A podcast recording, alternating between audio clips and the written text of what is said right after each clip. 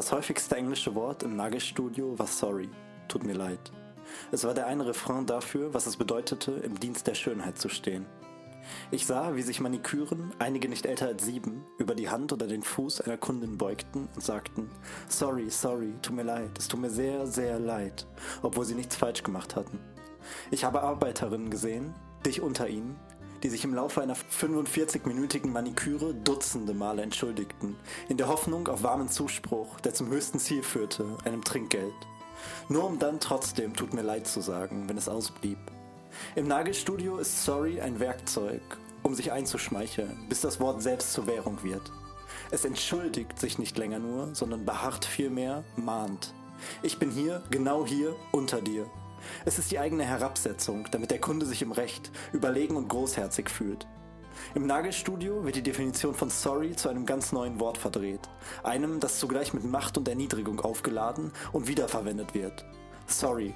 Sich zu entschuldigen zahlt sich aus. Sich zu entschuldigen ist, auch wenn oder gerade wenn man nichts getan hat, jede entsagungsreiche Silbe wert, die der Mund erlaubt, weil der Mund essen muss. Damit herzlich willkommen zu unserer neuen Folge Poesie und Pappmaché. Ich bin Lea Messerschmidt und Jascha Winking hat euch schon aus unserem heutigen Werk eben vorgelesen und wird heute auch, wie ihr es auch schon kennt, mein Gesprächspartner sein. Wir sprechen nämlich heute über Ocean Wang und sein Werk Auf Erden sind wir kurz grandios. Ocean Wang hat bereits schon einige Gedichte veröffentlicht. Sein Werk Auf Erden sind wir kurz grandios, was ja auch heute das Thema sein wird, ist sein erster Roman, der so auch auf Deutsch erschienen ist, obwohl er jetzt auch kürzlich sein, sein zweites Werk veröffentlicht hat. Jascha, vielleicht möchtest du uns was über ihn erzählen zu Beginn mal. Hallo auch nochmal von mir und schön, dass ihr wieder da seid. Ähm, Ocean Wong wurde 1988 in Saigon geboren, in Vietnam, ähm, ist dann aber im Alter von zwei Jahren in die Vereinigten Staaten gezogen, wo er heute lebt und arbeitet und ist mittlerweile eine der wichtigsten jungen Stimmen des Landes, ähm, hat zahlreiche Preise gewonnen, seine Poesie ist sehr bekannt gewesen, bevor er ähm, diesen Roman veröffentlicht hat, über den wir heute sprechen würden. Ähm, ich freue mich sehr. Ja, und kleiner Side-Fact: Der Roman ähm, gehört, und das muss man sich mal überlegen, das ist sein erstes Werk und er gehört quasi schon zur Weltliteratur. Es ist irgendwie so bemerkenswert und er schafft in diesem Buch etwas Einzigartiges und zwar, dass er verschiedene riesig große und ungreifbare Themen vereint was, was sind das für Themen, Jascha? Also ganz grundsätzlich würde ich sagen, geht es in dem Buch um Integration, auch wenn sich das natürlich sehr bürokratisch anhört. Es geht natürlich nicht um Integration im Sinne von, wie melden wir uns ähm, in, der, in der neuen Heimat an, sondern es geht um Integration im ähm, sozialen Sinne? Ja, genau, im sozialen Sinne, quasi fast so im, im metaphysischen Sinne sozusagen. Also wie, gehöre ich dazu, gehöre ich nicht dazu, was bin ich, wer bin ich? Ähm, Fragen, die sich ja Menschen, die erwachsen werden, sowieso stellen und dann, wenn man aus einer ganz anderen Kultur kommt, anscheinend, so wie er das darstellt, natürlich noch ähm, umso mehr. Es geht um gewalttätige Eltern zum Beispiel. Die, die Mutter hat eine, so habe ich das als äh, großer Psychologe diagnostiziert, posttraumatische Belastungsstörung aus der, aus der Kriegszeit, oder? Das ist ja. zumindest so. Ja. Ähm, soweit ich das jetzt überhaupt beurteilen kann, natürlich nur, aber ähm, weil ich habe sie eigentlich nicht als, als böse empfunden, eigentlich gar nicht, aber sie ist halt trotzdem sehr gewalttätig, ne? so bis er vielleicht so zehn ist. Genau, also sie wird auch, auch wenn so diese, diese Gewalt Platz in dem Werk findet, wird sie nicht als Monster dargestellt, mhm. sondern er schafft es trotzdem halt so diese Widersprüchlichkeit zwischen liebender Mutter und gewalttätiger Mutter ja, halt irgendwie komplett aufzugreifen. Sehr greifbar zu machen. Das ist ein sehr sensibler Charakter, die Mutter, würde ich sagen, beziehungsweise auch einfach sehr sensibel gezeichnet. Ähm, obwohl sie ihn einfach schlägt. Ne? Und das ist auch ein, ist direkt, wenn wir dabei sind, der großen Verdienste dieses Buches und natürlich dann auch von, von Ocean Wong, dass er es schafft, diesen, diesen Charakter so ähm, ja, so pluridimensional zu zeichnen, so, so facettenreich. Ja, was ich und was du ja jetzt gerade auch ganz zu Anfang genannt hast, besonders stark gelesen habe, ist halt so dieser Aspekt der Integration. Der zeichnet sich nämlich an vielen Stellen schon allein durch die Sprache ab, weil zu Hause dann Vietnamesisch gesprochen wird, aber er natürlich im Schulalltag und allgemein irgendwie beim Einkaufen ähm, auf der Straße natürlich nur Englisch sprechen kann. Und da gibt es zum Beispiel auf Seite 41 wird diese Szene geschildert, wo ein, also wo die Großmutter und die Mutter mit ihm in den, im Supermarkt sind und sie ein traditionelles vietnamesisches Gericht kochen wollen und dafür Ochsenschwanz benötigen und sie aber nicht dieses englische Wort wissen. Und dann macht die Mutter das vor und also wirklich pantomimisch und es, äh, es wird wohl auch sehr, sehr unangenehm für ihn und auch die Leute fangen an, sich lustig zu machen. Ähm, da wird dann halt so diese Fremde dargestellt, aber auch schon allein in der Szene, die Jascha zu Beginn vorgelesen hat, wo dann halt so diese Worte, zum Beispiel dieses Wort sorry, ähm, aus diesem Zweck rausgenommen wird und viel, viel mehr beschreibt als das, was das eigentliche Wort so eigentlich im Alltag beschreiben sollte. Ich finde diese Sprachlosigkeit, die in dem, in dem Werk deutlich wird, sehr spannend. Das ist ja generell ein, ein großes Merkmal von Exilliteratur, um die es hier sich eigentlich gar nicht handelt, weil es ist ja eigentlich kein Exil, sondern es ist ja ein permanentes Verschieben des Lebensmittelpunktes. Also es ist eine, eine Emigration, die darauf ausgelegt ist, für immer zu sein. Ähm, aber nichtsdestotrotz, dieses, äh, dieses Motiv des, des Sprachverlusts ist auch hier zu finden und er steht halt irgendwie so dazwischen, weil er kann dann irgendwann natürlich perfekt Englisch und spricht es auch ohne Akzent, aber ähm, seine Mutter halt gar nicht. Und es gibt da halt diese Szenen, äh, wie die, die du gerade beschrieben hast, wo die im, im, Supermarkt stehen und dann irgendwie so Hörner, also so pantomimisch Hörner darstellen und das irgendwie sehr, sehr unangenehm ist. Also es liest sich auch sehr unangenehm, so die, mhm. ähm, die die Scham sozusagen, die ihr da empfindet, wird sehr deutlich, obwohl das natürlich eigentlich gar nichts ist, was eigentlich schambehaftet sein müsste. Aber so dieses Unwohlsein, dass die Mutter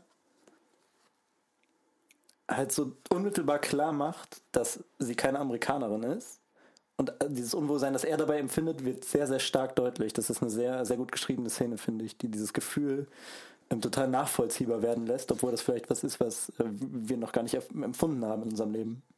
Ja, und vor allem, dass, äh, dass diese Situation, die spitzt sich halt immer weiter zu und es geht immer weiter. Und wenn man sich so denkt, okay, sie hat praktisch alles probiert, um es vorzumachen, dann, dann legt sie nochmal also einen oben drauf. Also das ist zwar dann so unangenehm zum Lesen und wahrscheinlich auch in der Situation selbst gewesen, aber das Bedürfnis, sich aus dieser Situation dennoch zu befreien, war ja bei dieser expliziten Szene nicht so. Und dieser Wunsch, trotzdem dazu zu gehören und vor allem ja auch verstanden zu werden, ist ja elementar in, in sämtlichen Teilen des Werkes. Welche Themen hast du sonst noch ähm, in die Geschichte reingelesen, beziehungsweise aus ihr rausgelesen?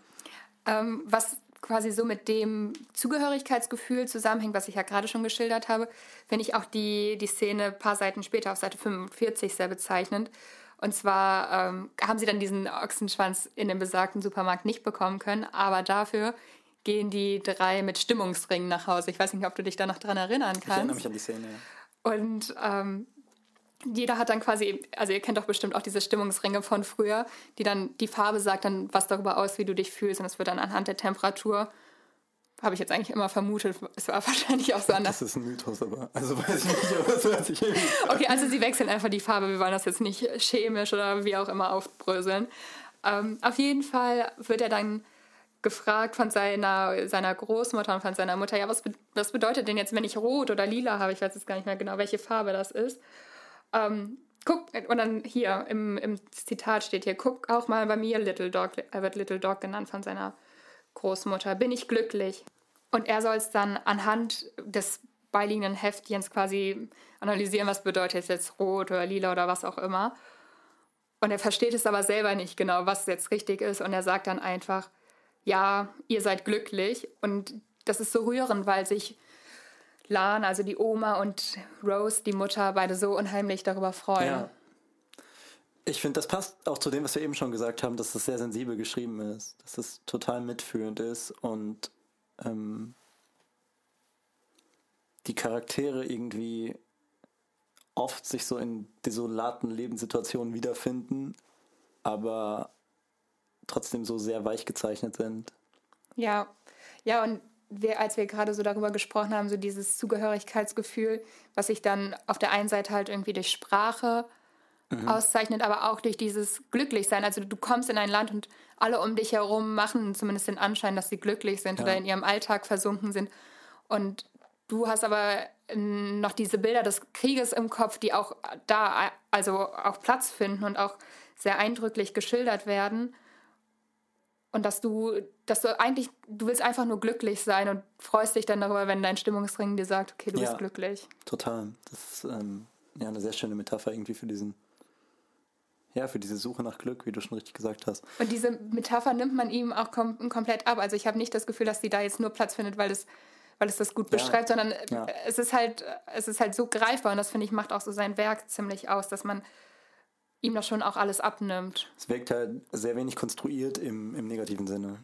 Also so sehr wenig am Reißbrett entworfen, sondern es ist alles so aus dem Leben irgendwie. Also fühlt sich zumindest so an. Ähm, abgesehen davon haben wir noch als sehr wichtiges Thema, zumindest habe ich so, so empfunden, so das Heranwachsen ähm, beziehungsweise die Pubertät dieses Jungen, der dann auch irgendwann rausfindet, dass er schwul ist. Und ähm, es gibt eine ganz interessante Szene, die, wie er das seiner Mutter mitteilt. Also sie verabreden sich bei Dunkin' Donuts, das muss man vorher noch dazu sitzen und dann sitzen sie halt da.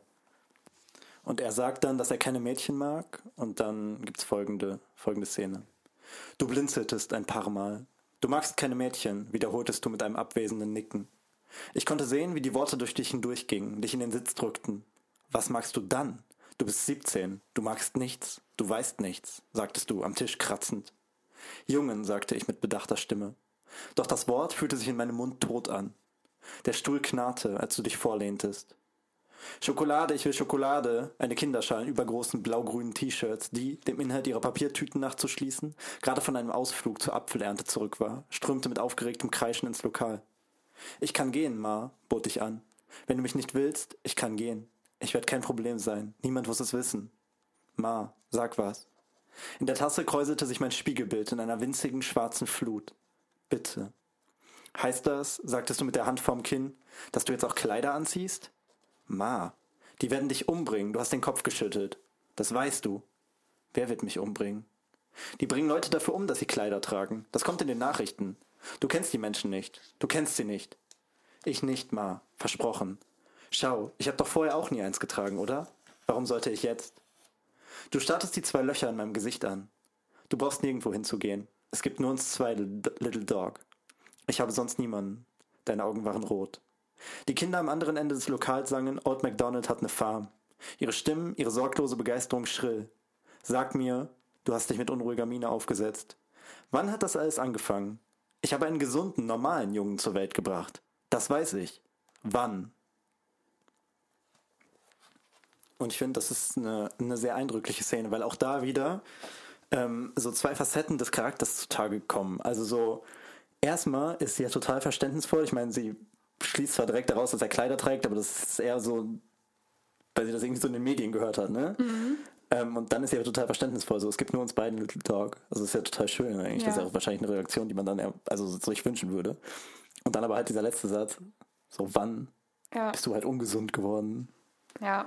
Ja. Und das sind halt auch wieder so innerhalb von ein paar Sätzen schafft es halt so diese Charaktere so nuanciert darzustellen und nicht halt so als ja, in dem Fall äh, entweder total verständnisvoll, total ablehnt, sondern so mit ihren ganz eigenen Zweifeln und ihren verschiedenen inneren Widersprüchen. Ja, genau, so diese, dieser Punkt der Widersprüche spielt, glaube ich, eine ganz große Rolle. Also das, das hat mir ja auch schon angesprochen, dass er also diese Widersprüche innerhalb eines Charakters sehr gut rauskristallisieren kann und das hier in dem Dialog wird das nochmal viel deutlicher. Er, wenn ich das richtig im Kopf habe, also findet er das ja quasi mit seiner Homosexualität erst dann raus, wenn er auf diesem Tabakfeld anfängt zu arbeiten, als Nebenjob. Das macht er auch heimlich und verheimlicht das seiner Großmutter und auch seiner Mutter. Und dort lernt er, lernt er Trevor kennen. Was ist das für eine Beziehung, was sich zwischen den, den beiden entwickelt? Wie würdest du die beschreiben? Also Trevor ist ein ganz interessanter Charakter, ähm, wie eigentlich jeder Charakter in dem Buch. Trevor ist halt so der, wie man so, also vielleicht der klischeehafteste Charakter in dem Buch, finde ich. Ja, ich finde auch, an manchen Stellen hat er wirklich wie so ein, wie man sich so ein Redneck oder so vorstellen würde. Halt also so ein, so ein bisschen, oder? Also das Buch spielt halt nicht im, im Mittleren Westen, aber für mich ist das so der typisch literarische Mitwestler. Ja, ja. Also der, ähm, ja, der Vater wohnt halt auch in so einem Trailer und so, ne? Und die also irgendwie so ein Landarbeiter. Wahrscheinlich, der nein, der Vater ist noch ein bisschen stereotypischer als Trevor. Ja, das stimmt, aber Trevor wird da so hin, hin, Ja. hinerzogen sozusagen. Ähm, der Vater ist auch alkoholkrank, ne? Ja. Und sogar, ist er auch drogenabhängig? Ich glaube, der Vater Ja. nicht. Also Trevor Nee, ja, der stimmt, Vater genau, nicht mehr, Trevor genau. schon. Ähm, Trevor wird dann auch relativ schnell drogenabhängig, schon so mit 14, 15. Ähm, spritzt er sich alle möglichen Sachen. Jedenfalls lernt ähm, er, also lernen die beiden sich dann auf diesem Tabakfeld kennen. Und es entwickelt sich dann halt eine Beziehung relativ schnell. Mm, Und ich habe auch so den Eindruck, dass das auch für Trevor auf jeden Fall so die, seine erste Beziehung ist, ne? oder auch seine, seine ersten Erfahrungen generell.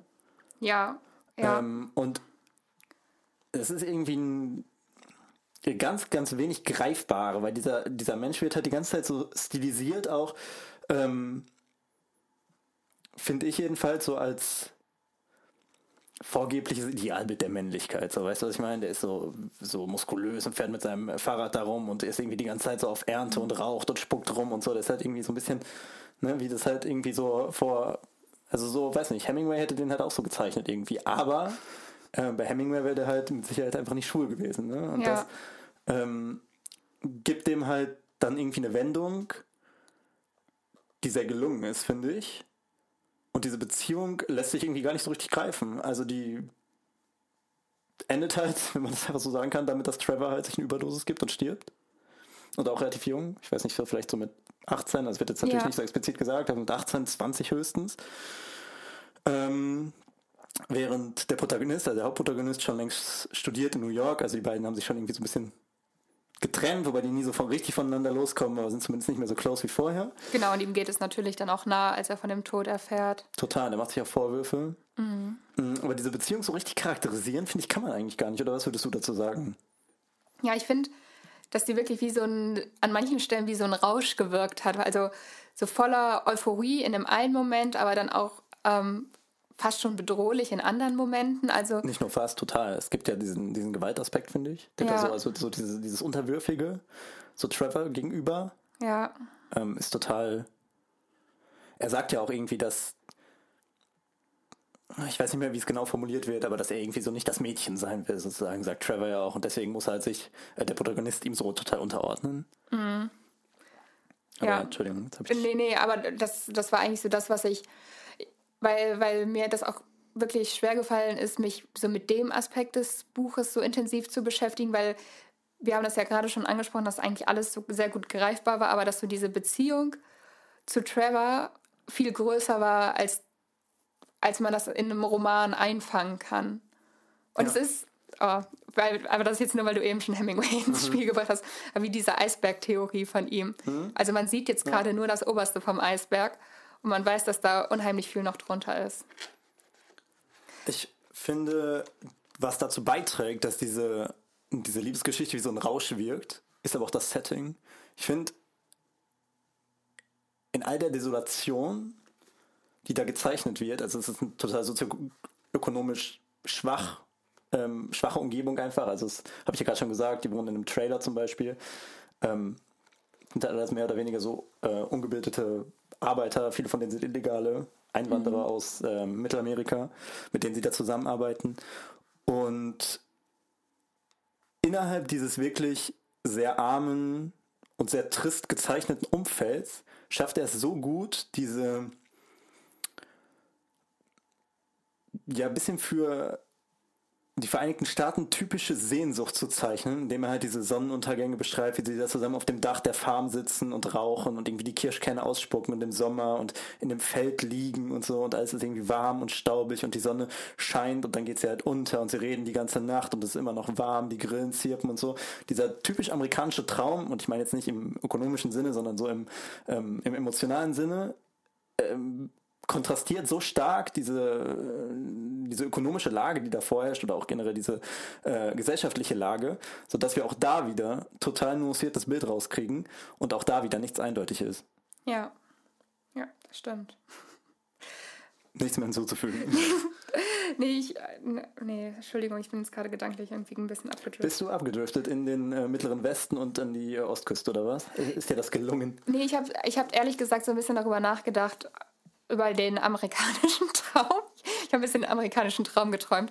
Nein, ähm, habe mich gefragt, an welchen Stellen wir so dieses typisch amerikanische, in Anführungszeichen, diesen Traum wiederfinden noch. Ob das jetzt quasi nur in diesem auf dem Dach sitzen und Sonnenuntergang schauen oder ob das noch an anderen Stellen Also war. ich habe den auch noch total zum Beispiel bei der Mom ähm, gefühlt, die ja Maniküre macht und er beschreibt auch ganz eindrücklich, wie davon die Lungen kaputt gehen im Laufe der Zeit. Jetzt nicht unbedingt von der Mama bis jetzt, aber von anderen halt, die das irgendwie 40 Jahre machen und immer die äh, Gase da einatmen von dem, von dem Nagellack und so.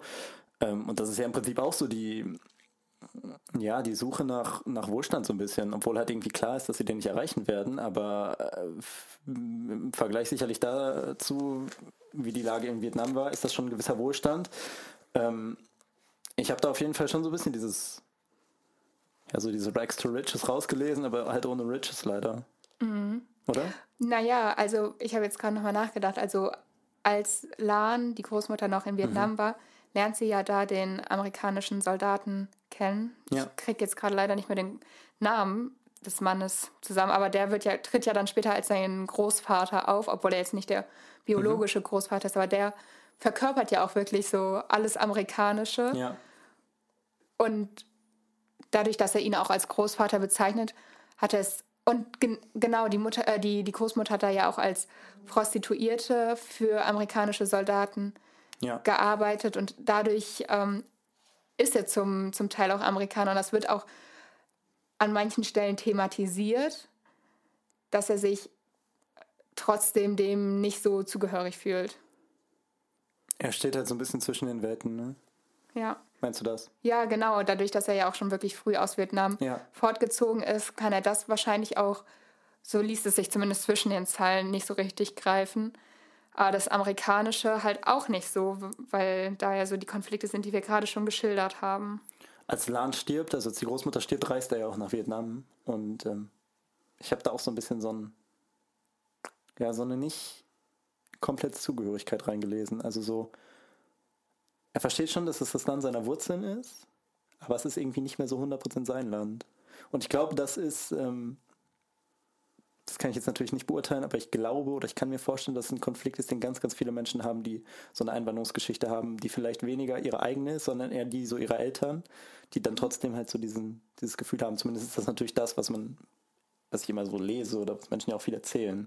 Und ich finde, er hat mir dieses Gefühl zumindest gut vermitteln können. Also ich fühle mich reicher nach der Lektüre. Also so, ich kann das Gefühl ein bisschen besser nachvollziehen. Also zumindest natürlich in Ansätzen.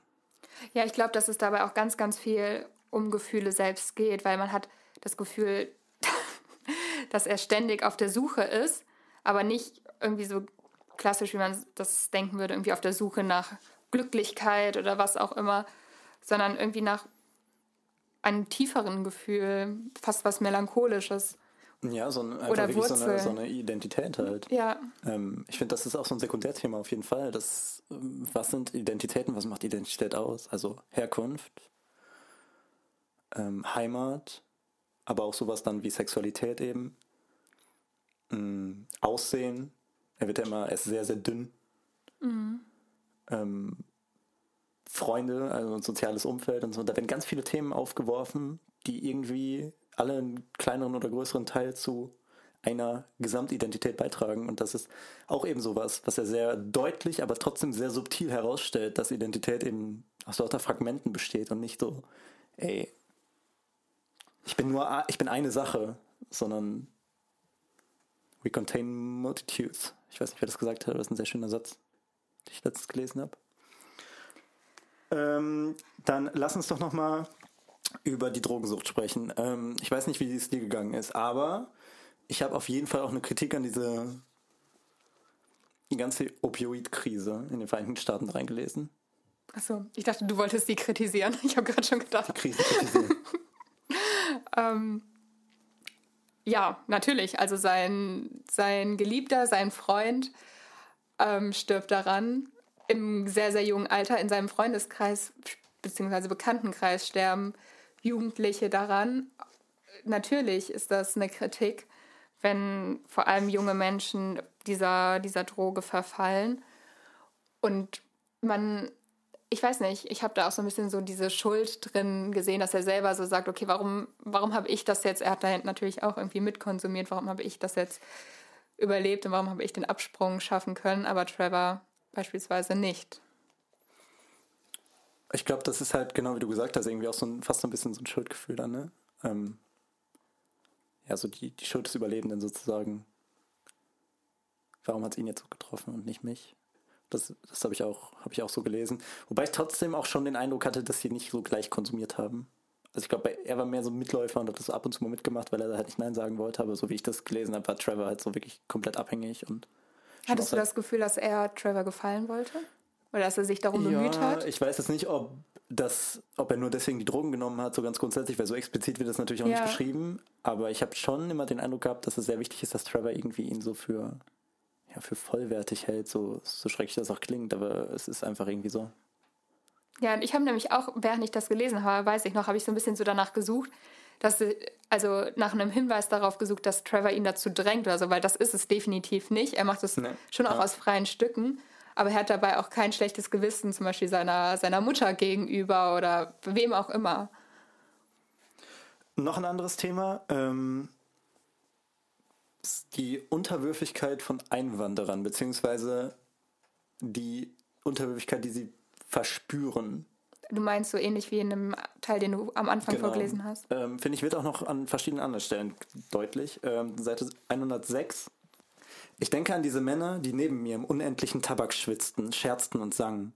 Wie George noch ein Tausender, ungefähr zwei Monate Arbeit, davon entfernt war, seiner Mutter ein Haus außerhalb von Guadalajara zu kaufen wie Brandon seine 16-jährige Tochter Lucinda nach Mexiko-Stadt schicken würde, damit sie Zahnmedizin studieren konnte, wie sie sich immer gewünscht hatte. Wie Manny nach einer weiteren Saison wieder in dem Küstendorf in El Salvador sein und über die Narbe am Schlüsselbein seiner Mutter streichen würde, wo gerade ein Tumor entfernt worden wäre. Mit Hilfe des Lohns, den er erhielt, um Tabak aus der Erde Connecticuts zu entfernen. Wie er mit seinen restlichen Ersparnissen ein Boot kaufen und sein Glück in der Marlinfischerei versuchen würde. Für diese Männer war Tut mir leid eine Aufenthaltserlaubnis oder lo siento. Richtig ausgesprochen? Muy bien. genau, das wird vorher ja noch so beschrieben. Ja, also diese, da hatten wir ja gerade wirklich schon auch drüber gesprochen, so diese Tut mir leid Formel, ja. die eigentlich als Inbegriff der, der Unterwürfigkeit benutzt wird.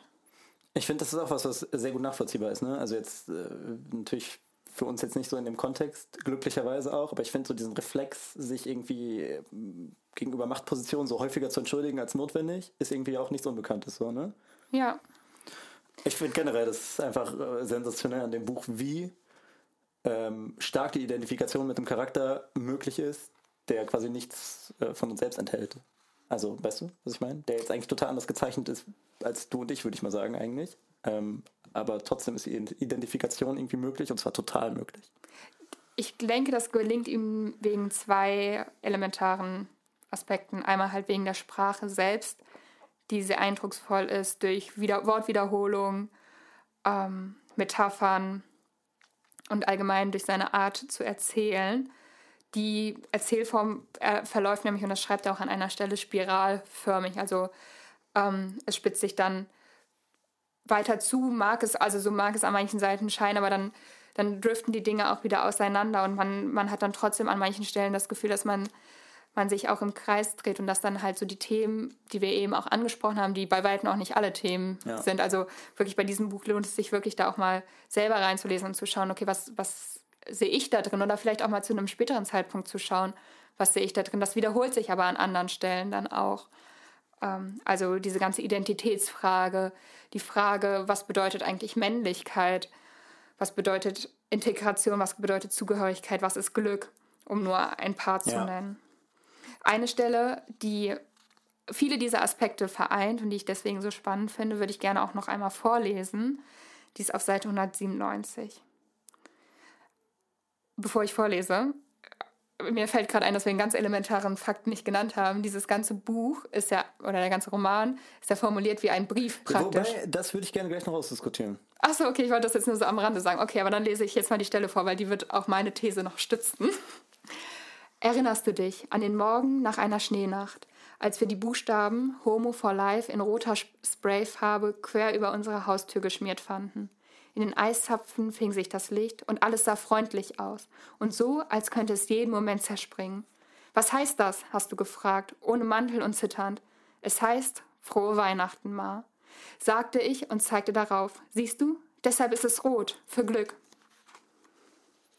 Ja, das ist irgendwie so, so eindrucksvoll, finde ich. Das ist sowieso für dich fast eine der besten Szenen, ähm, weil die irgendwie so viel enthält, so was halt nicht gesagt wird. Also so einfach der, der ist halt ein Meister darin, Sachen zu sagen, obwohl er sie nicht sagt. Ja. Und das ist halt einfach so gut geschrieben. Ähm, vielleicht ist das so auch handwerklich das beste Buch, was ich in letzter Zeit auf jeden Fall gelesen habe und vielleicht sogar das beste Buch, über das wir bis jetzt hier gesprochen haben. Das werden wir natürlich nie rausfinden, ob das wirklich so ist, aber irgendwie ist, ist auf jeden Fall ähm, ein heißer Favorit auf diesen Zwischentitel. Ähm, die Darstellungsform. Ich, also, warum hast du? Weil du jetzt gerade so die ganze Zeit so euphorisch warst und dann so, Punkt, okay, jetzt geht's weiter. okay, die Darstellungsform. Ein glatter Cut zur ja. Darstellungsform, meine Damen und Herren. Ähm, also für mich ist es eine Mischung aus, habe ich jetzt hier aufgeschrieben, Roman, Gedicht und Memoiren, verpackt in einem Brieffragment an, seiner Mut an seine Mutter mit Rückblenden, die unmöglich seine sein können. Also ganz, ich würde halt sagen, sorry, aber allein schon diese Genre-Kategorisierung zeigt halt schon, was das für ein facettenreiches Buch ist. Ja, klar. Ähm, ich finde aber nicht alles ist, lese ich wie ein Brief. Also es ist schon oft so, Ma, dass er sie direkt adressiert und du und so gerade am Anfang. Ja. Es gibt aber immer auch wieder Szenen, die irgendwie nicht, äh, wo ich nicht den Eindruck habe, dass die unmittelbar an die Mutter gerichtet sind. Ähm, ich weiß nicht, wie du es empfundest. Ja, das habe ich vor allem ähm, in der zweiten Hälfte des Buchs oft gehabt, dass ich dann vergessen habe. Ja. Vor allem, wenn er dann so von der Liebesgeschichte zu Trevor erzählt. Dann, manchmal taucht das Du trotzdem auf, aber dann lese ich, habe ich das so ein bisschen gelesen wie ein Du an Trevor. Ähm, trotzdem ja, trotzdem ist halt an, an manchen Stellen, wie du das gerade auch schon gesagt hast, dieses deutliche Ma. Ähm, also ich glaube, so diese Brieffragmente trifft es ganz gut. Also er schreibt ja jetzt nicht auch an einer Stelle Liebe, Ma, dein Ocean oder wie auch immer. Ja, Ocean ist ja auch. Ja, ja, aber der Protagonist hat doch an, in dem Buch keinen, keinen Namen, oder? Ein Sohn. Ja, er ist, er ist halt der Sohn. Das ist aber ja auch nochmal eine ganz andere Debatte, wie viel Ocean Wang jetzt rein vom, von dem Charakter hat. Aber zum Beispiel der Anfang ist natürlich schon, ähm, lass mich von vorn anfangen, Ma, Komma. Okay. Das ist schon eine Anrede, ne? Also ja. jetzt nicht, ist jetzt nicht so, liebe Mama oder so, aber es ist schon klar, wie es geht. Ja. Ja, also es ist, es ist zum größten Teil schon ein Brief, aber ja. wie du gesagt hast, manchmal vergisst man, dass da obwohl diese Anrede schon auch regelmäßig Platz findet. Man wird dem, finde ich, halt nicht gerecht, wenn man das so als Brief. Weil ich finde, Brief hört sich dann so ein bisschen an wie eine Nacherzählung. Und ist, also weißt du, was ich meine? Also wenn, wenn man jetzt Leuten sagt, das ist ein Brief oder ein Roman als Brief, wird es dem nicht gerecht, weil das ist eigentlich eher ein Roman mit An- und Abrede. Ja, und er schreibt das auch in der, das dass er diesen Text halt auch in dem Wissen geschrieben hat, dass seine Mutter den Text halt nicht, weil er auf Englisch ist, nicht verstehen kann. Mhm. Also es ist ein Brief an sie, aber den, also den sie ja, halt dann nicht fast, versteht. Ja, und also den sie irgendwie quasi nie lesen wird. Ich meine, das hat er sogar einmal geschrieben, kann ja, sein? ich habe mir die Seite nicht, ja. Es ist auf jeden Fall ein wunderbares Buch. Ähm, sehr, sehr poetisch einfach und sehr empathisch, habe ich ja eben schon gesagt. Und ich würde jedem Menschen empfehlen, das zu lesen. Ich weiß nicht, hast du dann ein anderes Fazit? Nee, also ich bin ja auch total begeistert davon und darüber hatten wir ja auch schon gesprochen, dass ich das unheimlich berührend finde, schon allein, weil man ihm das halt so abnimmt. Die, das Sprachliche total. stützt da komplett auch das, was erzählt, ja. ja. Es ist so kohärent, einfach so. Ja, genau wie du gesagt hast, es gibt irgendwie keine keine Schere zwischen der Verwendung der Sprache und der, der Handlung. Und ganz grundsätzlich, also jetzt mal unabhängig davon, wie autobiografisch das ist oder nicht, was eigentlich auch gar nichts zur Sache tut, aber ähm, Ocean Wong ist ja irgendwie so ein angenehmer Charakter. Ich hab, also weißt du, ich habe dir auch einmal dieses, dieses Interview geschickt, diese, mhm. er spricht so sanft und ja. ich kann mir richtig vorstellen, wie er das geschrieben hat und auch wie er das liest und so. Also, das hier ist eine Einladung zum Podcast an Ocean Wong. Ocean, Du bist dabei. We would like to collab collaborate with you. Guter Mann. Ähm, also wenn ihr die Chance habt, oder was heißt die Chance, einfach mal bei YouTube eingeben, ein Interview hören oder eine Buchpräsentation und ähm, ihr werdet euch auch ein bisschen in ihn verlieben, wie uns das auch passiert ist. Ja. Ich habe hier jetzt parallel mal geschaut, falls ihr das Buch schon kennt und jetzt aber nochmal Lust bekommen habt, mehr von ihm zu lesen. Habt ihr Glück, am 5. April 2022 erscheint das, also erscheint sein neues Buch, auf Englisch zwar erstmal. Ist auch ein Roman? Ja, Time is a Mother. Und das widmet er Surprise seiner Mutter, die ähm, ja auch jetzt mittlerweile verstorben ist. Genau. Also Ocean Wong widmet das seiner Mutter oder das ist die Handlung? Nein. Nee. Also wirklich der, die Mutter des Autors ist verstorben. Ja, oh. Oceans okay. Mutter. Die ja auch, wie wir ja jetzt auch schon rauskristallisiert, rauskristallisiert haben, in Auf Erden sind wir kurz grandios viel Platz findet. Ja, das ist natürlich eine harte Nachricht für ihn irgendwie, weil einfach auch klar wird, ähm, ja, wie wichtig die Mutter in diesem Schaffensprozess gewesen ist. Ähm, wenn du Ocean Wong eine Frage stellen dürftest, okay. welche wäre das? Oder ähm, soll ich ihn lieber irgendwas fragen? Also ich würde ihn auf jeden Fall fragen, ob er in den Podcast kommt. Was würdest du ihn fragen? Das können wir absolut so stehen lassen. Gut, dann haben wir uns jetzt zweimal in einer Folge bei ihm angebiedert. Wenn das nicht reicht, dass er in den Podcast kommt, dann weiß ich auch nicht, was noch helfen soll. Also, lieber Ocean, herzlich willkommen immer. Gut, ähm, wir danken euch einmal mehr fürs Zuhören. Ich bin Jascha Winking, bei mir war Lea Messerschmidt in einer, wie ich fand, sehr schönen Folge, die sehr viel Spaß gemacht hat, weil auch das Buch eben einfach ein ganz großartiges ist und der auch der Autor sehr spannend ist. Wir hoffen, dass ihr das auch ein bisschen genießen konntet, dass ihr das Buch jetzt zur Hand nehmt, wenn ihr es noch nicht gelesen habt. Ja, ich bin ganz gespannt, was ihr so an, an Themen daraus lest. Man kann ja wirklich unendlich darüber sprechen. Absolute Empfehlung also, auf Erden sind wir kurz grandios von Ocean Wong zu lesen.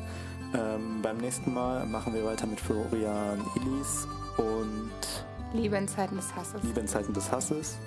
Auch ein sehr spannendes Buch, ganz anders natürlich, aber auch darauf freuen wir uns schon. Wir danken euch fürs Zuhören und bis zum nächsten Mal. Vielen Dank.